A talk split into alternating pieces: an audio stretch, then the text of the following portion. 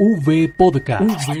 Nuestra gente, historias para contar. Un podcast dedicado a las experiencias de vida narradas por sus protagonistas. V Podcast. Escúchenos y pase la voz. V Podcast.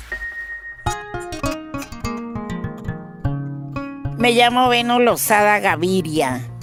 Eh, soy caqueteña orgullosamente caqueteña. Mi tierra real donde nací se llama Valparaíso Caquetá. Venus Lozada Gaviria es una persona mayor, víctima de desplazamiento forzado en Caquetá, quien pese a su dolor le sigue apostando a las nuevas generaciones con su sabio consejo y alegría.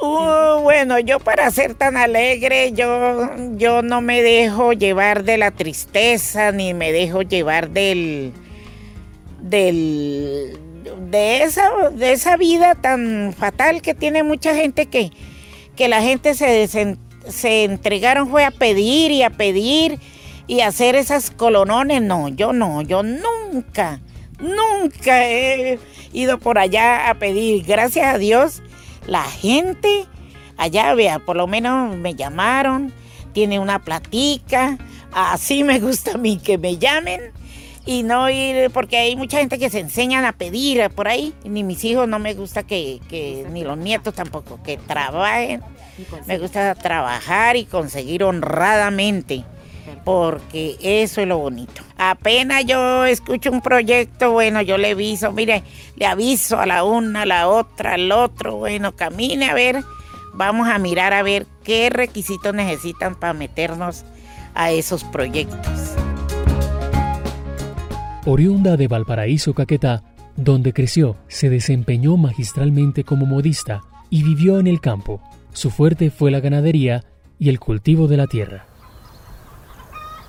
me gustaba jugar mucho con eh, haciendo ropita porque yo me encantaba la modistería y, tuve la oportunidad. Yo aprendí la modistería, hice el curso y muy bonito y me caía mucho trabajo porque porque yo desde un principio yo decía uno una modista tiene que ser muy pulida para poder tener tener lo que tiene y logré mi meta. Bueno, me cansé ya, y en eso pues ya me fui para el campo, me vine para el campo, vendí las máquinas, dejé una para remendar por ahí. Y sí, por ahí hay veces que viene la gente que, que ay, que doña Veno, arrégleme este, sí, este pantalón o una camisa, un vestido. Y yo aprendí a bordar también y del campo pues yo entiendo mucho de eso. Yo del campo me gusta todo tener el ganado, me gusta mucho las gallinas. Y sembrar matas, sembrar el plátano, la yuca, todo, la caña, cocos. Y todo eso es muy bonito, trabajar.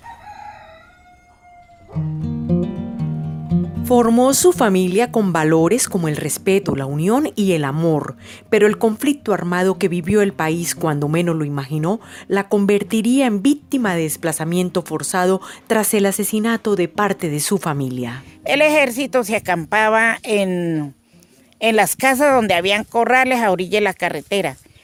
Eso duró un año, al año completico levantaron el, el ejército y quedamos solos y salió la guerrilla nos mataron nuestros hijos. Eso hubo, hubo gente que mataron la mamá, el papá, quedaron muchos niños huérfanos. Y, ese fue el motivo de, yo perder mi hijito también. A nosotros nos, nos mataron un hijito ahí en delante de, nosotros. Y nos dieron una hora de que desalojáramos la, la finca. Se llevaron todo. Quedamos sin nada, sin nada, sin nada y yo quedé sola porque ya el don se fue.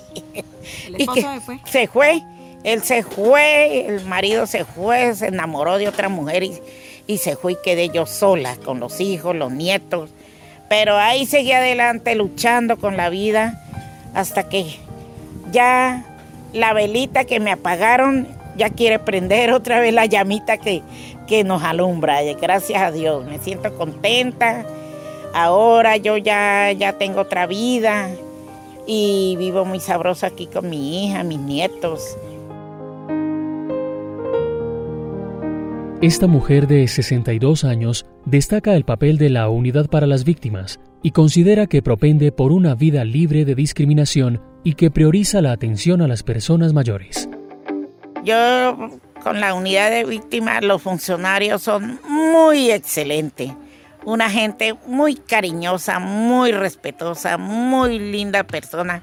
Me trataron muy bien. Y sí, gracias a Dios, la, la casa, la vivienda en el pueblo, yo la quiero aquí, en mi finca, aquí.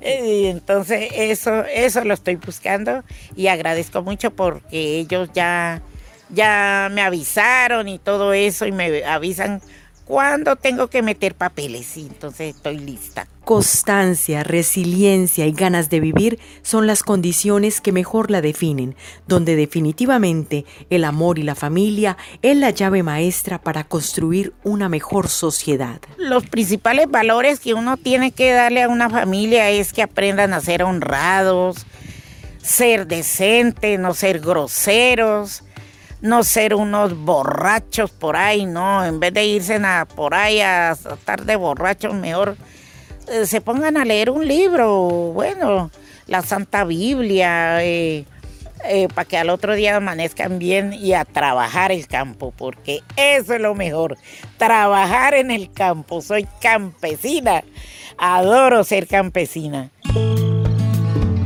Venus Lozada Gaviria la mujer campesina que riega semillas de amor y esperanza para las nuevas generaciones, le canta a Colombia y a sus nietos. A los niños porque los niños, mi nietecito tan chiquito y el papá los abandonó y entonces están a cargo de la abuela y la mamá. Entonces yo le canto de, oye, Oye, mamá, en la puerta hay un señor que dice que es mi papá y que quiere hablar contigo. Ay, yo me lo sé.